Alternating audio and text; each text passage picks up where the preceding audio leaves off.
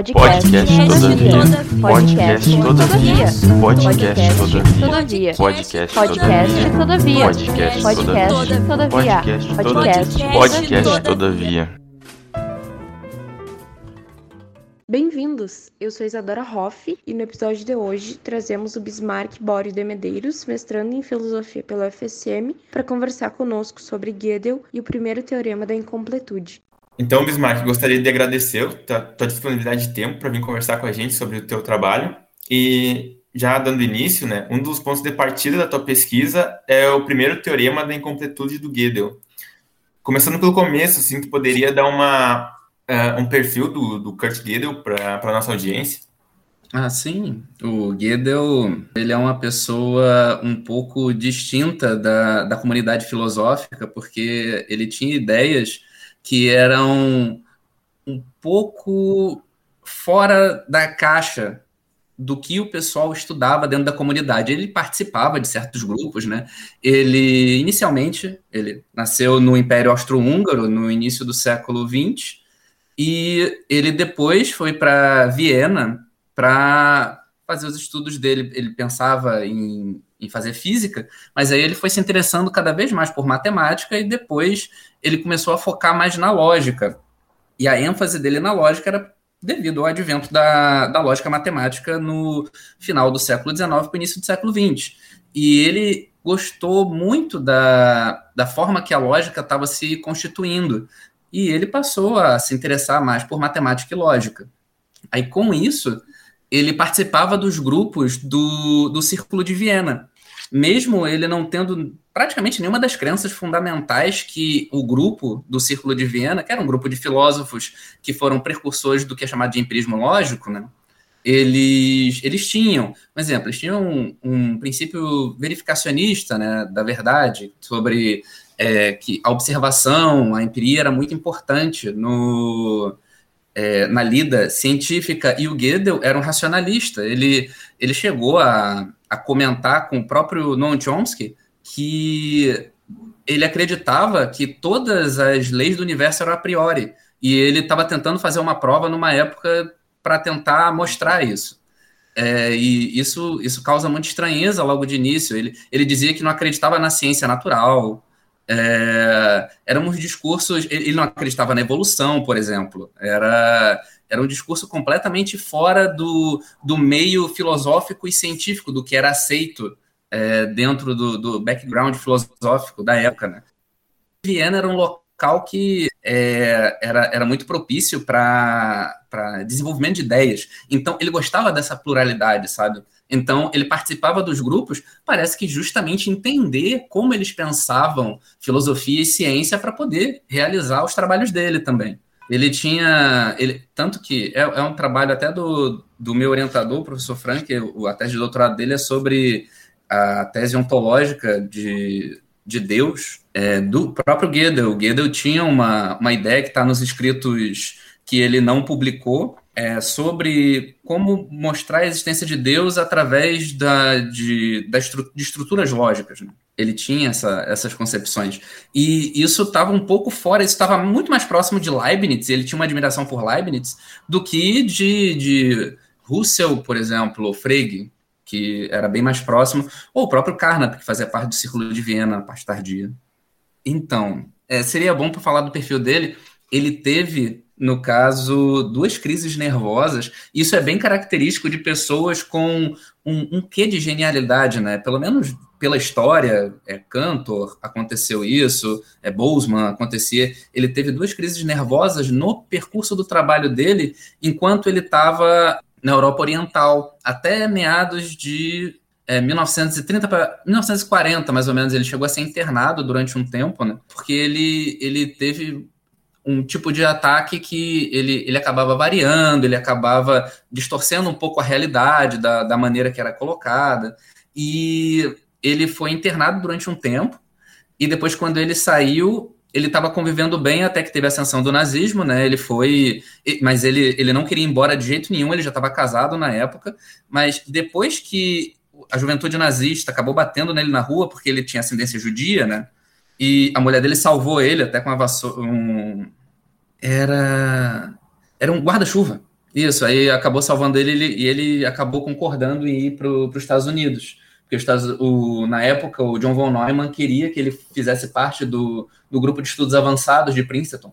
E aí, até o John von Neumann, quando foi defender a, a ida dele para Princeton, ele, ele colocou que Gödel era insubstituível nos trabalhos dele, mesmo ele tendo todas essas ideias e concepções que não se adequavam dentro da academia na época. Ele era uma pessoa que não que era considerada à frente do tempo, mas ele era diferente do tempo que, tá, que é colocado, tempo filosófico existente né, na comunidade. E aí ele foi para Princeton, foi aí que ele conheceu Einstein, virou ficou muito amigo do Einstein, independente, eles tinham uma idade é, relativamente distante, Einstein era bem mais velho que ele, e ele foi, com o tempo, ele deixou de publicar um pouco, é, ele foi ficando cada vez mais recatado, mais introspectivo, porém publicando algumas coisas, ele, ele publicou alguns trabalhos em teoria de conjuntos, ele publicou sobre a, a filosofia matemática do Bertrand Russell, ele chegou a publicar até uma interpretação sobre a teoria da relatividade restrita do Einstein, é, interpretando um tempo como looping. Eu não, não consigo entrar em detalhes sobre a ideia, mas foi considerada uma ideia arrojada na época, mas completamente desconectada da realidade. Em geral, o Gödel ele se preocupava muito com regras e estruturas, né? E ele não estava exatamente assentado na realidade. É, tanto que a situação psicológica dele piora durante um, um, período de tempo. Quando a mulher dele acaba piorando de saúde, quando ela, ela ficou mais velha, ela teve que ser hospitalizada, Outro detalhe é que ele só comia comida feita pela mulher dele, ou ovos, coisas bem simples que, que ele observava que não podiam ser envenenadas. Ele tinha um, um problema sério com possível envenenamento. E ele acabou morrendo de inanição quando a, a mulher dele não pôde mais cozinhar para ele, no caso, e ele foi cada vez comendo menos até que ele faleceu por inanição. A, a o legista constatou isso né, na época. É, mas ele... ele não sabia fazer um ovo, cara. Como assim, sabe? ele, é, ele, ele pelo jeito fazia algumas coisas em casa, mas ele não se preocupava com isso, sabe? Foi o que eu tinha comentado, ele parecia um pouco alheio, assim, a, ao que é mais empírico, ao que é do dia a dia, ele não, não se preocupava tanto. Tanto que ele foi conduzido é, durante um tempo para fazer a prova, para ele se naturalizar americano na época. E Einstein foi junto com ele. É, é, uma, é um caso bem específico que é, con, é contado pelo Hao Wang, se não me engano, que fez a, uma parte da biografia dele junto com Oscar Morgenstein, é um economista da época eles todos eles trabalhar, trabalharam no Instituto Avançado de Princeton, é, e eles falam sobre esses causos do Gödel porque era muito peculiar, né? Ele, quando foi fazer o teste, o Einstein comentou com ele, é, essa é, é a história, procura não falar nada que te prejudique a conseguir o visto aqui nos Estados Unidos. Aí ele, tudo bem. quando ele foi conversar com, com a pessoa que era responsável, ele falou que ele descobriu uma inconsistência dentro das leis americanas, que podiam tornar a democracia uma ditadura. E aí ele dissertou sobre isso, mas só que ele ganhou o visto mesmo assim. Meu cara. o homem. É... Meu então, Deus. Era... Outra realidade. Dizem que a linha entre a loucura e a genialidade é bem tênue, né? Aí mostra mais do que tudo. Sim, sim. Ele, ele é o característico de um, de um gênio peculiar e bem genuíno. É, é bem interessante isso. O cara só estava preocupado em descobrir lá, provar a existência de Deus e trocar ideia com o Einstein. Não queria nem comer mais. Sim. E isso foi. Ele, ele faleceu, se eu não me engano, ele tinha 38 quilos. É, eu acho que era isso. Ele era uma pessoa Velho, bem alta. Caraca. Oh, mas ele não estava nada preocupado com as coisas básicas do dia a dia. Então. Não, se você vê a afeição dele, ele, sempre estava em subnutrição. quando ele foi ficando mais velho, ele estava sempre se restringindo cada vez mais na, na alimentação dele. Ouvintes, por favor, comam. Essa é a lição de hoje precisamos fazer o básico para conseguir filosofar. Mas achei massa que ele estava lá no meio do, do pessoal que não. Ele não concordava né, com as ideias e tudo mais, mas ele estava lá para ouvir, né? Isso é massa, é uma lição para os dias de hoje, né? polarização tá aí e tudo mais, a gente precisa ouvir.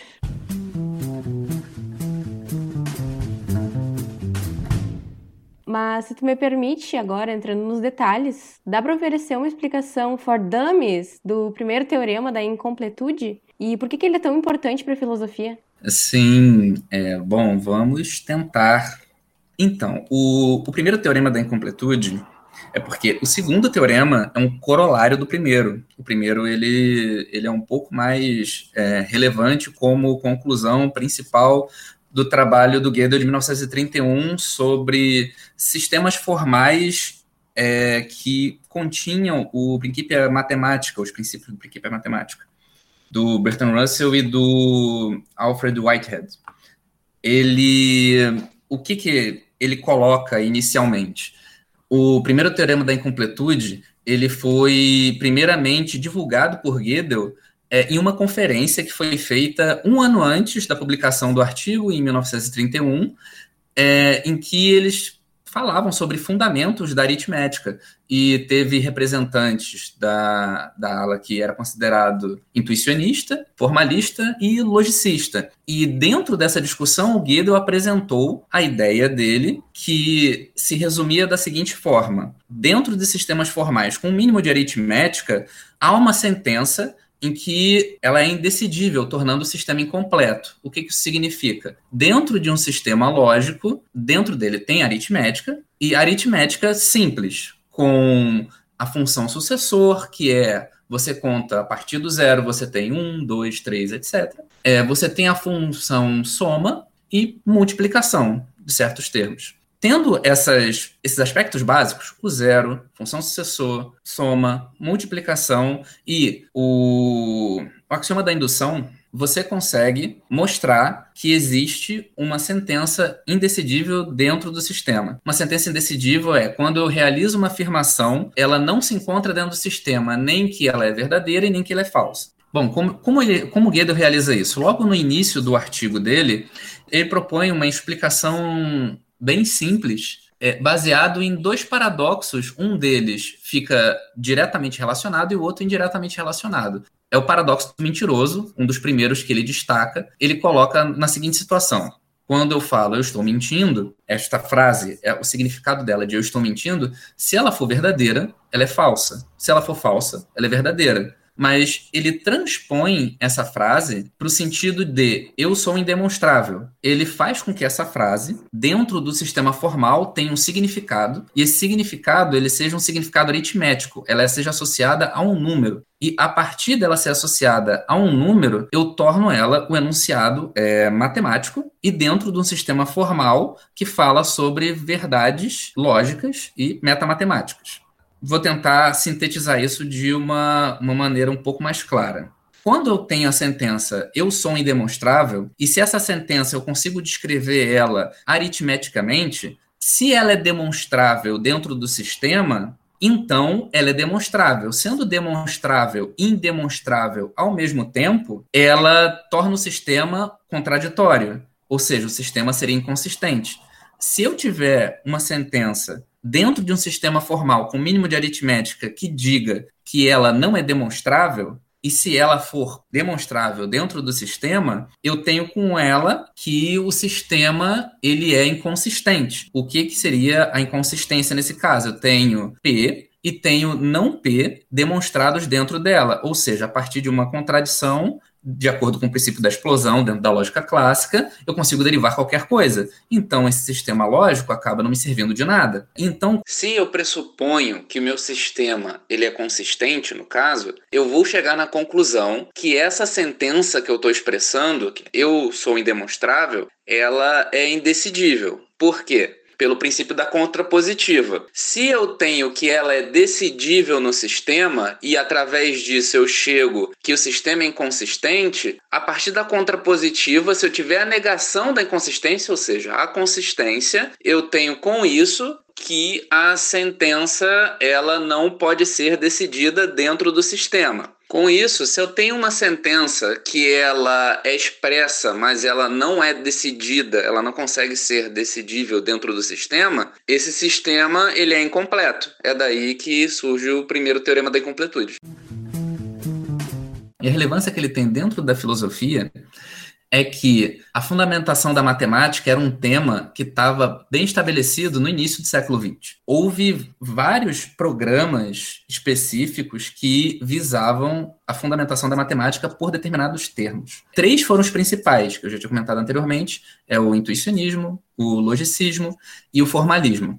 O formalismo hilbertiano ele teve mais proeminência por Hilbert se preocupar mais com uma, um método axiomático e por ele querer encontrar uma prova de consistência da aritmética e que essa prova é, pudesse levar à fundamentação de toda a matemática, porque ele acreditava que uma matemática feita através do método axiomático e livre de contradições, a partir disso se poderia fundamentar todo o resto da matemática. É, então, dentro desse programa, se aplicou várias pessoas com intuitos distintos dentro do, do programa. É, o Gödel, ele vinha por fora, vinha observando essa, essa maneira de localizar a matemática, os fundamentos da matemática, e ele tratou aquilo com, com mais esmero e procurou, e procurou definir é, adequadamente o que, que, seria um sistema formal com mínimo de aritmética. E quando ele o fez, ele provou, no caso, a, a incompletude de sistemas formais com mínimo de aritmética e o, o, programa que tinha de fundamentação da matemática,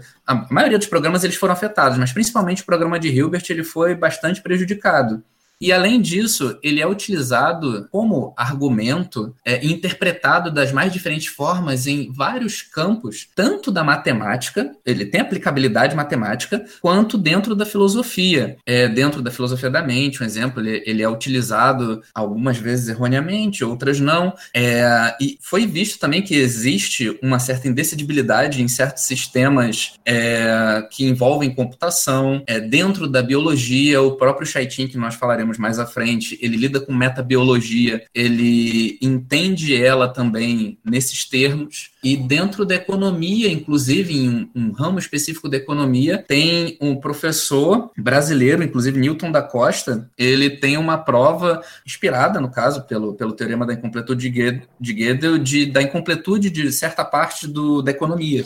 Então, ela tem uma aplicabilidade tanto dentro da filosofia para argumentações, que nós podemos falar mais à frente, quanto dentro da filosofia da matemática para meio que pôr um fim, não, não colocou um fim porque tem outras pessoas que também elas renovaram o programa de Hilbert ou renovaram o programa logicista para incluir certas coisas que não estavam bem claras e que Gödel deixou mais claro para apresentar o, o teorema da incompletude. Bismarck, tu acredita que existe sobrevida para o programa logicista depois do primeiro teorema da incompletude?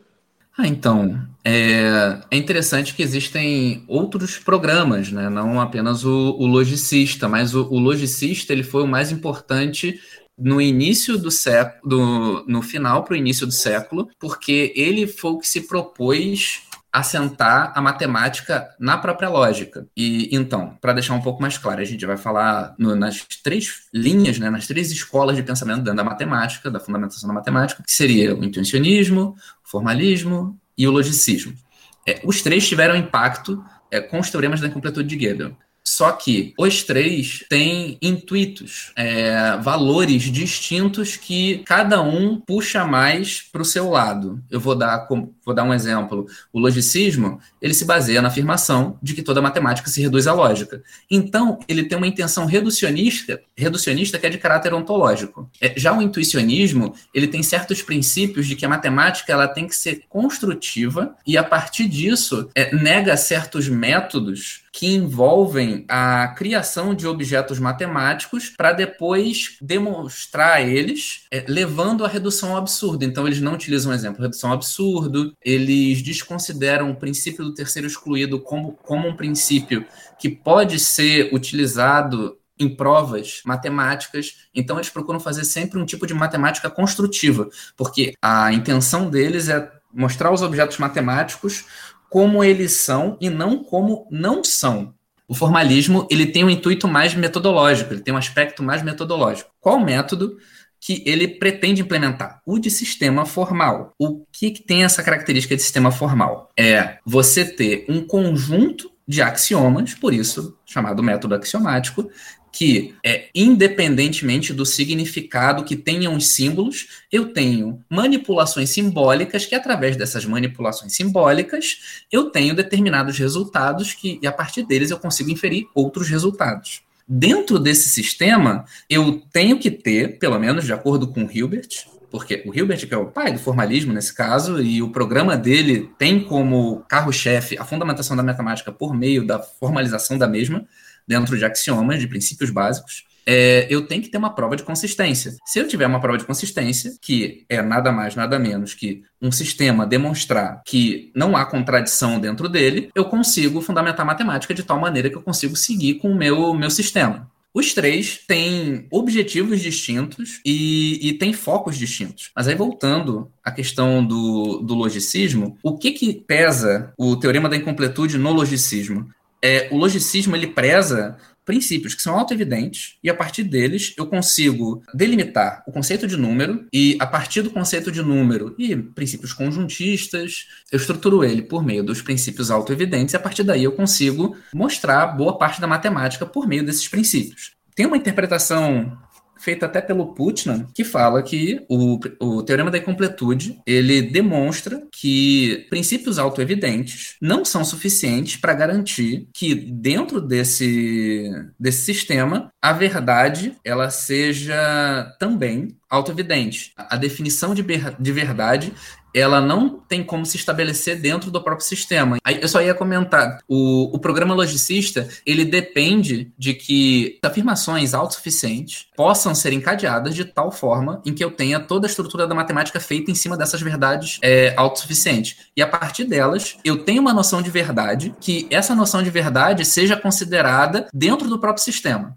Gödel mostrou que parece, bom, de acordo com a, a, interpretação dentro de certos sistemas filosóficos, como o que o Putnam defende, que essas verdades consideradas autossuficientes não mantêm o sistema é, na, na, maneira mais básica para a noção de verdade que ele se admite ter. Ou seja, a noção de verdade meio que extrapola o sistema formal que eu tô, eu tô delineando. É, então, para algumas visões, o sistema logicista ele foi abalado pelo teorema da incompletude, e para outros, não. Eles tentam reconstituir o sistema em um movimento que é chamado de neologicismo mas ele é um pouco mais complexo, ele desconsidera.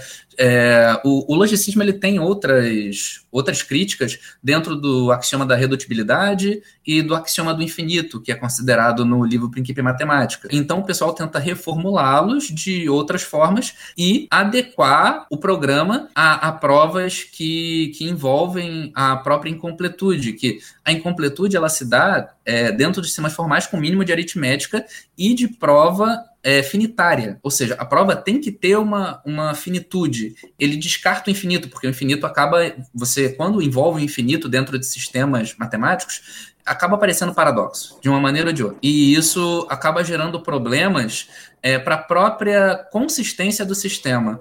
E é nisso que o, o programa de Hilbert procura se ater para procurar delimitar a, a fundamentação da matemática a certos postulados e manipulação simbólica, de tal maneira que o conteúdo não influencie, no caso, para a aparição de, de paradoxos envolvendo a noção de de verdade ou a noção de definibilidade, por exemplo, e para que o infinito não entre na equação, para que não bagunce o, o, o rolê do, do sistema, entendeu? É, eu acho que tá ok. Pode colocar o rolê do sistema. O Frank vai ficar louco comigo, eu não tô nem aí.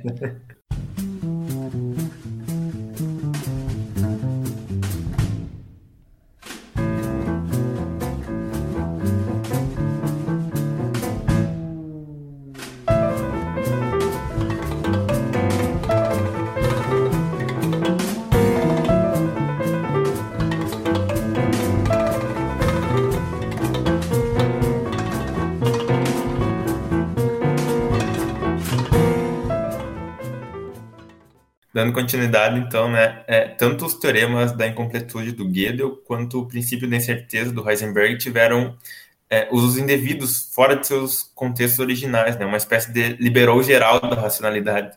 É, tu poderia dar algum exemplo do mau uso dos resultados do Gödel na filosofia? Sim, tem, tem alguns, logo de início. Um exemplo, é, comentou liberou geral da racionalidade, né? Há essa base é, objetiva, como se a matemática fosse o local onde você tem como estruturar todas as certezas é, fechadas dentro daquela área. Não é? Há essa noção de que a matemática porta as suas próprias certezas. É, o teorema da incompletude de Gödel ele veio para demonstrar que não é muito por aí. Tipo, ele acaba extrapolando um pouco dependendo do sistema formal que você delineia com a aritmética dentro dele. É, algumas pessoas acabaram extrapolando isso para outros tipos de sistemas que não têm relação exatamente com aritmética. Um exemplo na literatura, tem algumas pessoas que falam que as interpretações elas são elas são infinitas porque, de acordo com o teorema da incompletude de Gödel, você tem uma indefinibilidade, você tem uma indecidibilidade, então você não tem como ter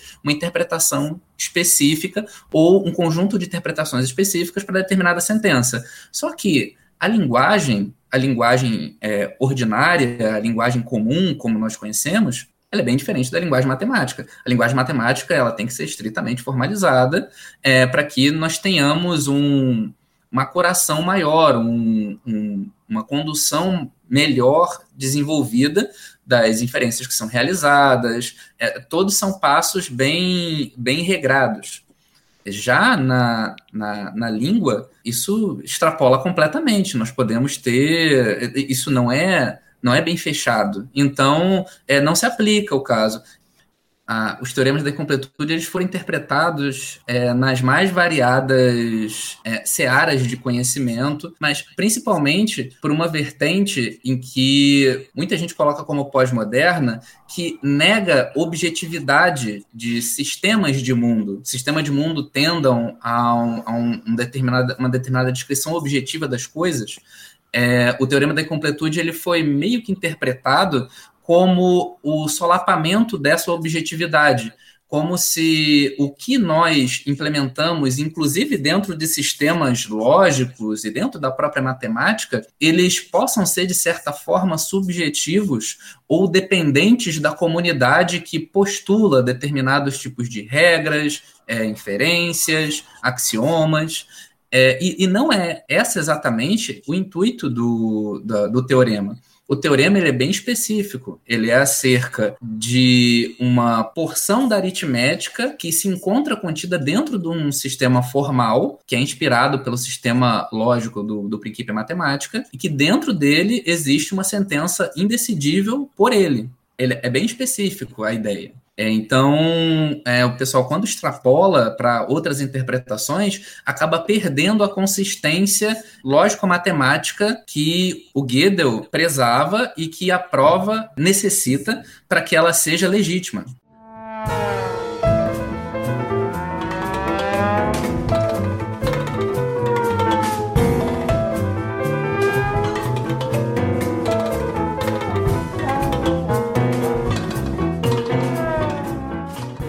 Bismarck, tu também estuda paradoxos. Tu poderia apresentar a distinção proposta por Ramsey entre paradoxos lógicos e semânticos? Sim, o, inclusive Ramsey ele tira a ideia é, essa ideia já vem de Peano, bem de antes. Ele, ele separa em paradoxos da teoria de conjuntos e paradoxos é, linguísticos. Ele fala isso de, de início. O Peano ele tem isso se inicia com uma crítica a, até a Poincaré, mas aí fugiria um pouco do nosso tema entrar nesse, nesse detalhe. Mas o próprio Peano ele utiliza um paradoxo que o próprio Gödel utiliza dentro do, do, do sistema formal que ele conjectura, que é o paradoxo de Richard.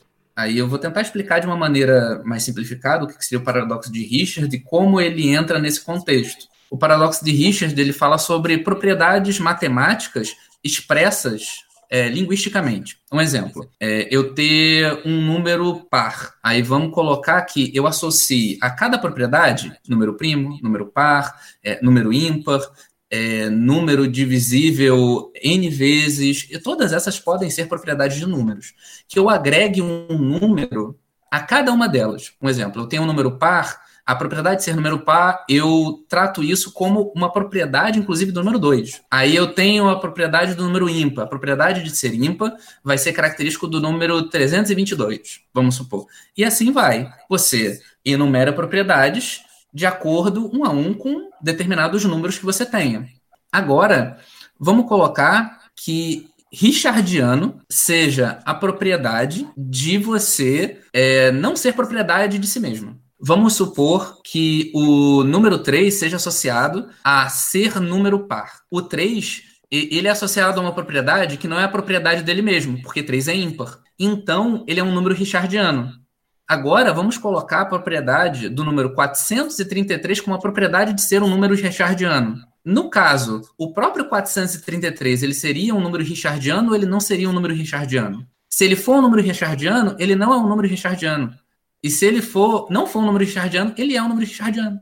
É um paradoxo que é gerado, que, que foi feito por Julius Richard em 1903, se eu não me engano. Ele, ele conjectura esse paradoxo e meio que estava na moda, no início do século, conjecturar paradoxos em cima da, das teorias de conjuntos, da, das ideias de teorias de conjuntos que estavam sendo desenvolvidas na época.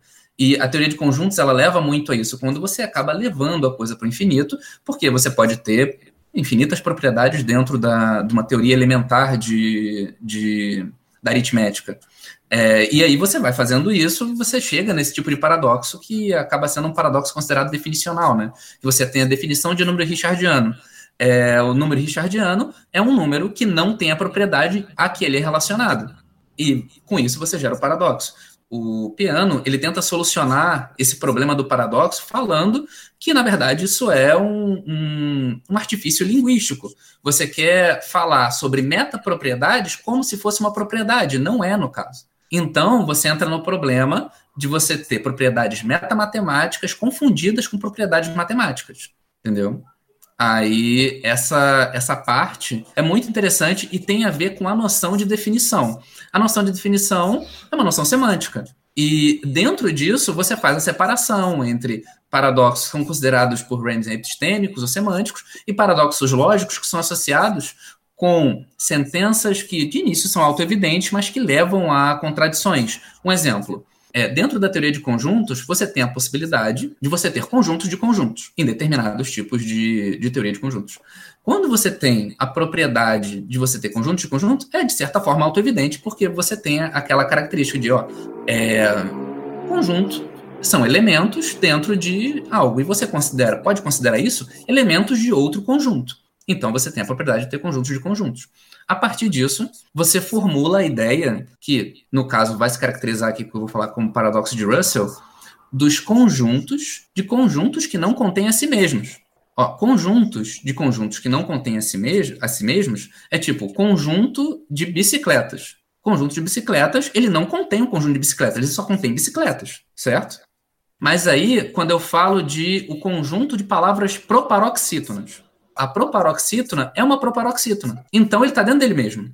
Entendeu? Mas se eu levar em conta o conjunto dos conjuntos que não contém a si mesmos, o próprio conjunto, se ele estiver dentro dele, ele não está dentro dele. E se ele não estiver dentro dele, ele tem que estar dentro dele. E isso é um paradoxo que é considerado é, de natureza lógica ou sintática. Ficou, ficou aqui? Perfeito. Que Paradoxos são muito doidos. Eu sim, adoro, sim. adoro, adoro, acho muito legal. É, é, é uma das partes do que eu estudo que eu acho mais interessante, assim.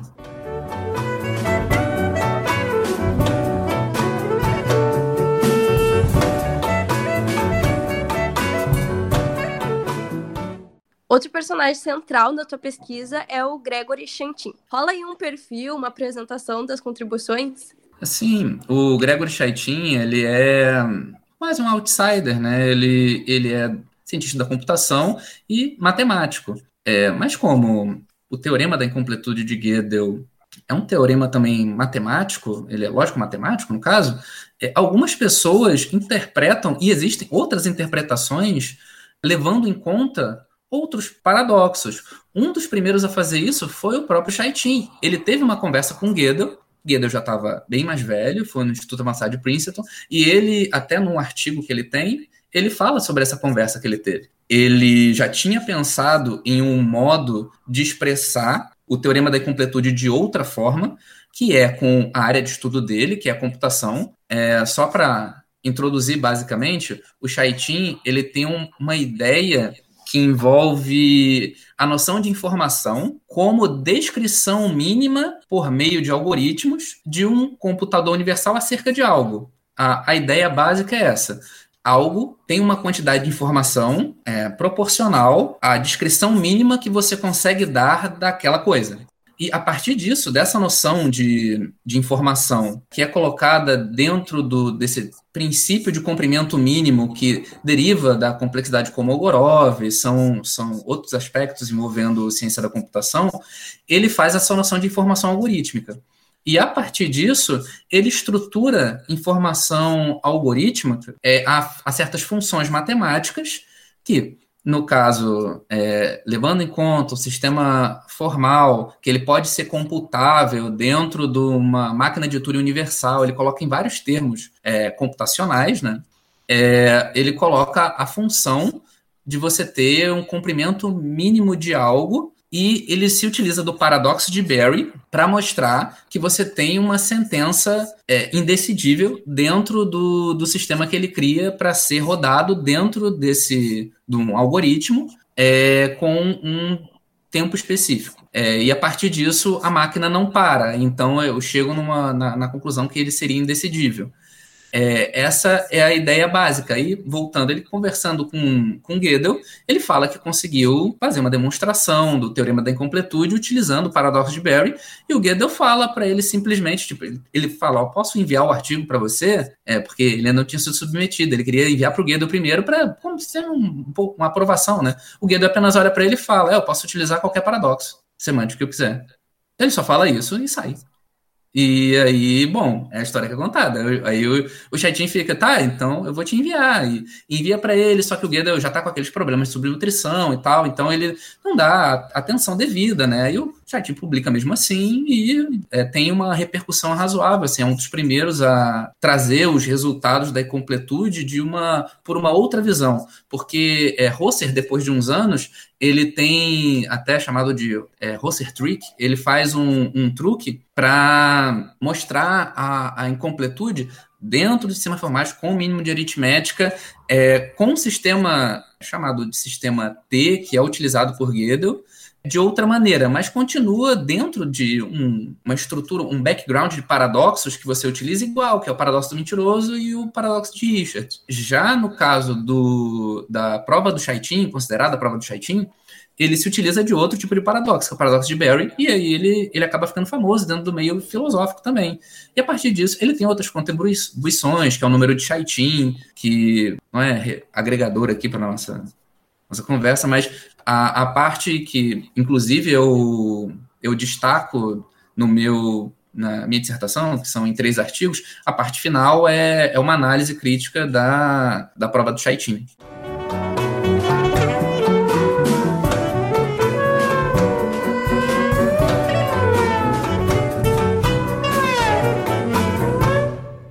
Chegando agora na nossa reta final, né, Bismarck, vou te fazer as duas perguntas padrões, que normalmente faço para todo mundo, que são mais pessoais, assim, que é o que te levou a fazer filosofia e qual o papel que a filosofia pode vir a cumprir na vida das pessoas, ao teu ver. Então, eu, eu vim da matemática. Na verdade, eu sempre tive interesse por biologia, desde pequeno, eu queria ser paleontólogo, né? Eu, eu era criança do dinossauro, tipo, dinossauro, dinossauro. Mas não só isso, eu gostava de, de cosmologia em geral, eu era uma criança que eu gostava de ler, eu pegava as coisas da, tipo, da, da minha mãe para ler e tal, quando ela é coisa do ginasial, né? Pegava para ler e tal. E tinha muitas coisas, ela tinha muita coisa de biologia e física, e era uma área que eu me atraía bastante. Só que, com o tempo, eu fiz informática, eu sou técnico de informática, né? Aí eu fui me atraindo mais pela área de informática e eu tive uma, uma atração mal, por matemática, é, devido a umas condições de fazer concurso, e eu não era bom, e o professor disse que eu não era bom e que era fazer outra coisa da minha vida, tipo biologia e tal, porque eu não ia conseguir passar nessa prova, que eu só era bom em biologia e que devia seguir por aquilo. Eu fiquei extremamente irritado na época, isso me contou bastante. E aí eu comecei a estudar matemática de uma forma alucinada. Tanto que eu fiquei socialmente conturbado, perturbado, total. É, e aí eu, eu fui de, tipo, matérias de oitava série para é, série de Taylor, integral, e menos de um ano, assim, foi, tipo... Então, parênteses, se você colocar... Isso, eu fiquei obsessivo. É, e com isso, isso me atraiu para os fundamentos da matemática. Eu comecei a estudar análise.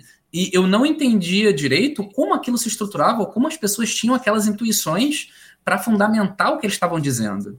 É, mas aí, com a vida, as outras coisas foram acontecendo e eu acabei, pelo ProUni, fazendo direito, numa faculdade lá do Rio. Mesma coisa. Eu cheguei na faculdade, eu, eu cheguei, foi, foi meio que por influência é, parental, né? Eu acabei colocando direito como, como primeira opção e foi. A segunda era matemática. Nesse meandro, eu ganhei umas medalhas na, na Olimpíada de Matemática e tal. Eu estava focando para fazer matemática mesmo. Só que é, a vida leva a gente a fazer determinadas coisas que a gente não quer e a coisa fica puxando você para você fazer. Então eu acabei indo para o direito. Fui até o quinto período de direito e sempre batia na tecla é, naturalismo, positivismo, é, fundamentação. Aí eu acabava arrumando para filosofia. Nesse meu tempo, eu fui lendo Chomsky, fui lendo é, Russell, e eu fui me atraindo mais pela, pela ideia de conceitualização e fundamentação de certas matérias do dia a dia, desde a matemática até do direito. Meu professor, é, é, o professor de direito, de filosofia do direito, foi um dos primeiros que falou, cara, você se interessa muito por fundamentos. É, eu acho que você não deveria estar no direito, você deveria estar na filosofia. Isso ficou na minha cabeça durante um, um bom tempo. Troquei, fui para economia, saí de economia, fiz economia na rural durante um tempo, foi dois semestres, um semestre e meio, basicamente, tranquei. E aí precisei fazer alguma coisa da vida e tal. E fui, fui trabalhar, fui, fui servir no caso e tal. É, e aí, quando cheguei aqui em Santa Maria, que foi para onde eu fui designado, eu vim para cá também com uma intenção pela faculdade estar ao lado do meu trabalho. E aí eu ia fazer a faculdade, o que, que eu ia decidir. E aí eu coloquei no papel tudo que me atraía para ser feito. E de início foi economia de novo, matemática e física e ciências sociais. No final, eu, estava olhando as matérias e muita coisa me agoniava, tipo econometria. Eu não queria ter econometria, eu, eu, realmente não gostei. Direito, determinadas coisas do direito, direito processual e tal, não era algo que me atraía. Eu, eu também fiquei entre o direito, não, acabei não fazendo. Aí é, eu entrei, me veio isso à mente, eu entrei na grade de filosofia. Cara, foi paixão à primeira vista. Eu realmente vi que era aquilo que eu queria fazer, sabe? Eu me inscrevi, e na época era, era outro tipo de seleção, era ainda não era pelo, pela nota do Enem, fazia prova, né? Então, fiz, passei tranquilo, entrei e cheio de dúvidas. Meu primeiro professor foi o Ronai, que até pouco tempo atrás aqui no podcast tava, falou aqui, né? E ele que me atraiu mais para a área. Eu entrei tendendo mais a estudar ética, porque eu, eu meio que via que os valores científicos acabavam sendo deturpados por um tempo. Eu estava numa, numa vibe do tipo, pô, é moralmente aceitável fazer determinadas coisas dentro de um, de um campo científico, entendeu? Eu, eu, entrei nessa vibe. Aí depois eu passei a ver, eu, fui de novo para o problema de fundamentação. Aí eu fui, entrei na filosofia da ciência, logo em seguida eu, eu, eu perguntei até para o pro professor, ele deve lembrar, quem é que podia me orientar no caso e tal. Ele recomendou Severo para os problemas que eu tinha, né? Eram problemas, eu era bebê que perguntava quase dentro da sala. É, me orientei com Severo durante um tempo, o professor Rogério Severo, não se encontra mais na FSM, né? E logo depois de Severo eu fui ao Frank e fui receber de braços abertos pelo professor, mesmo não trabalhando, é, porque eu já tinha é, lidado com matemática, e da matemática para lógica há uma, uma certa facilidade metodológica né, de, de fazer a transição. É, mas eu estava interessado em outras coisas no momento, mas aí me atraiu a área de filosofia da informação e, e metamatemática, metalógica, né? E princípios de computação. E eu comecei a estudar e eu me encontro nesse meandro de, de ideias dentro da teoria dos teoremas da incompletude que eu, que eu tô agora. Então, a matemática ela tem instrumentos bons para você é, desenvolver criativamente soluções para problemas, né? Isso é algo que ajuda bastante. Só que o que não ajuda muito por vezes, aí bom, a parte polêmica é a forma que a matemática é ensinada. A forma que a matemática é ensinada é completamente quadrada. É, e essa era uma das coisas que eu, que eu realmente não gostava nos cursos que, que eu já tinha feito. Tanto eu gostei do, do, do curso que eu fiz de iniciação é, universitária, que no caso proporcionava, a UBMEP proporcionou, é, que é da Olimpíada de Matemática, É, mas os, o curso mesmo, cheguei a fazer, eu não, comentei, eu fiz matemática na UF também. Eu acabei fazendo a distância em conjunto com direito. Mas é algo extremamente quadrado. Se a prova não for de acordo com o que está sendo colocado ali, o aspecto da criatividade, que é principal na matemática, ele se esvai. Você fica preso dentro de, de ditames que já são colocados. Eu não estou falando que a matemática é inovação pura, nem a questão não é essa exatamente, é você ter o aspecto de criatividade associado à solução de problemas. Isso é muito interessante inclusive na heurística, que é uma área até que a filosofia flerta um pouco, né? E tem até o George Polya, tem o Popper flertava, flertava muito com essa área. É uma área muito associada a problemas matemáticos. Bismarck, tu pode agora falar pra gente, ao teu ver, qual é o papel que a filosofia pode vir a cumprir na vida das pessoas? Então, é, aqui a gente pode até dialogar juntos, né, vamos dizer, porque eu tenho eu tenho opinião um pouco forte acerca da função da filosofia. Pode ser polêmica para algumas pessoas, porque eu já. Dois aspectos principais quando eu, eu converso sobre isso com pessoas que são da área e pessoas que são de fora da área. Eu converso diferentemente sobre a função da filosofia, porque uma, por vezes, tem uma conotação muito pejorativa quando eles perguntam, pessoas é, de fora da área ou que até rechaçam a área, né? Você vai usar isso para quê? A pergunta já vem com tom pejorativo ela já vem tratando a filosofia como algo inútil. É, eu tenho uma forma de responder que eu vou comentar mais à frente, que aí envolve um, um diálogo passivo-agressivo, né? É, que atende que a pessoa é, converse com a coisa, e não já rechace na própria pergunta. E dentro do nosso meio, o pessoal tende a achar que a filosofia é um ramo, é uma área de, de estudo tal como outras. E eu tendo a discordar nisso, eu sou um pouco ortodoxo, eu acho que antigo, né, com relação a isso. Eu já conversei com várias pessoas que falam, ah, não, é tal como direito, tal como psicologia, tal como matemática, é uma área que, de estudo específica. Eu acredito que não é, porque dentro da, do que já tinha falado anteriormente, é, na vida cotidiana, eu tenho um negócio que eu, eu sou um pouco curioso, e as perguntas dentro de uma área de conhecimento, elas levam a perguntas filosóficas. Então, de certa forma, a filosofia está na base. Na base de quê? Aí entra a questão. A colocação da função da filosofia como agora o Floride ele está utilizando muito o de design conceitual, né, de você é, modelar conceitos e você fazer estruturas para explicar coisas eu acho que é um pouco mais embaixo a ideia. Antes de você fazer estruturas, você tem que ter intuitivamente ou dentro de um conjunto de áreas de conhecimento é uma base compreensiva. Aí é que entra a questão. A função da filosofia depende do que a filosofia é. E para mim a filosofia está muito associado à compreensão. A compreensão de quê? A compreensão de do conjunto de coisas que está ao nosso redor, para colocar de uma maneira bem simples, e da estrutura de coisas que nós nos utilizamos para explicar as coisas ao nosso redor. Então a filosofia tem um, uma função chave dentro das nossas instituições educacionais. Aí é que entra na função da filosofia, entendeu? É, ela, ela é um, uma base para que a, a compreensão de outras áreas venham à tona. Por vezes a gente trabalha é, muito de maneira vitoriana, vitoriana no sentido de educação antiga mesmo. Como as coisas são através de, de memorização jesuítica, né, como o pessoal fala, é de é só, é, é o que eu comento, é, ah, vou fazer uma metaforização, né? É sólido demais, mas o, o, conhecimento ele não é tão sólido assim. Ele é um pouco mais mais fluido e quanto mais você mergulha na profundidade do, do, dos conhecimentos que estão estabelecidos, cada vez que você vai afundando mais, as incertezas aumentam, a escuridão aumenta. E é aí que a filosofia traz a luz, entendeu? É uma, uma analogia que eu tenho, assim.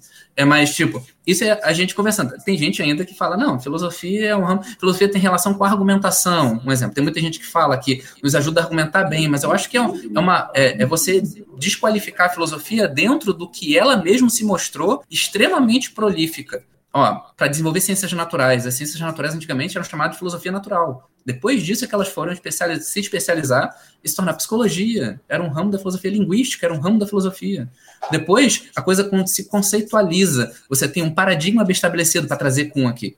É, você tem um paradigma bem estabelecido, é, aí a coisa passa a andar por conta própria. Mas antes disso, você tem a filosofia se estabelecendo, procurando estabelecer uma compreensão básica sobre um tema com base na nossa, é, na, nossa própria capacidade linguística de analogia, de metaforização, e a partir disso você consegue realizar é, estruturas de compreensão, né, esquemas conceituais, como fala na, na, no ramo da filosofia da ciência, né, no meio do século passado, é para poder explicar determinadas coisas e a partir disso você dá continuidade dentro dessas estruturas léxicas, que até o Kuhn comenta sobre, um pouco sobre isso.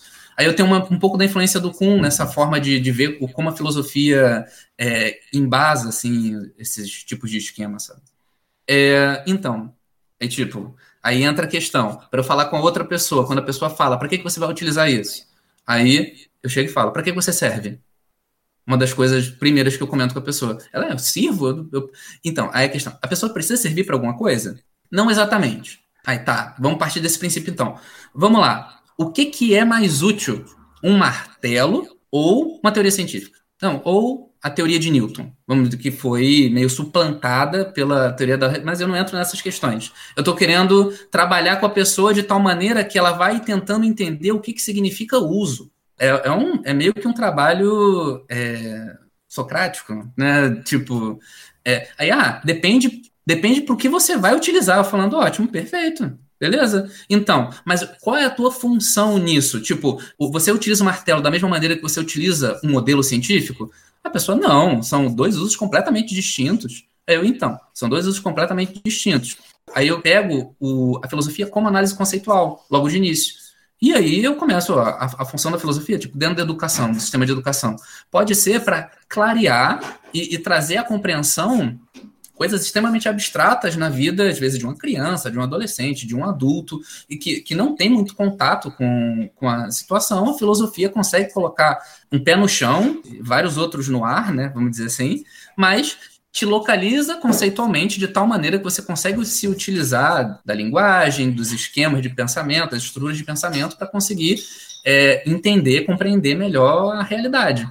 E eu, eu vejo a, a, filosofia como função social dessa maneira. Eu sempre associo, tipo, a filosofia, ela tá muito ligada, mais ligada à natureza humana do que nós pensamos. Porque a natureza humana demanda compreensão e reflexão.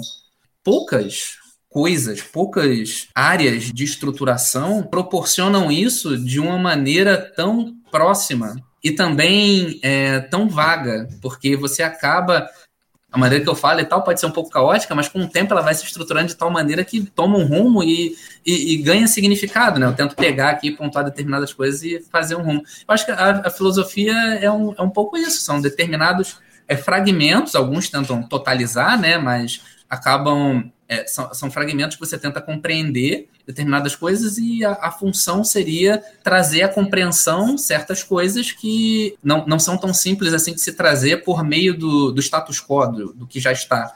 A, a, filosofia ela traz um instrumento a mais para você pensar as coisas de uma maneira um pouco fora da caixa. Perfeito, adorei. Eu adorei também essa explicação, meu Deus, muito bom. Valeu, gente.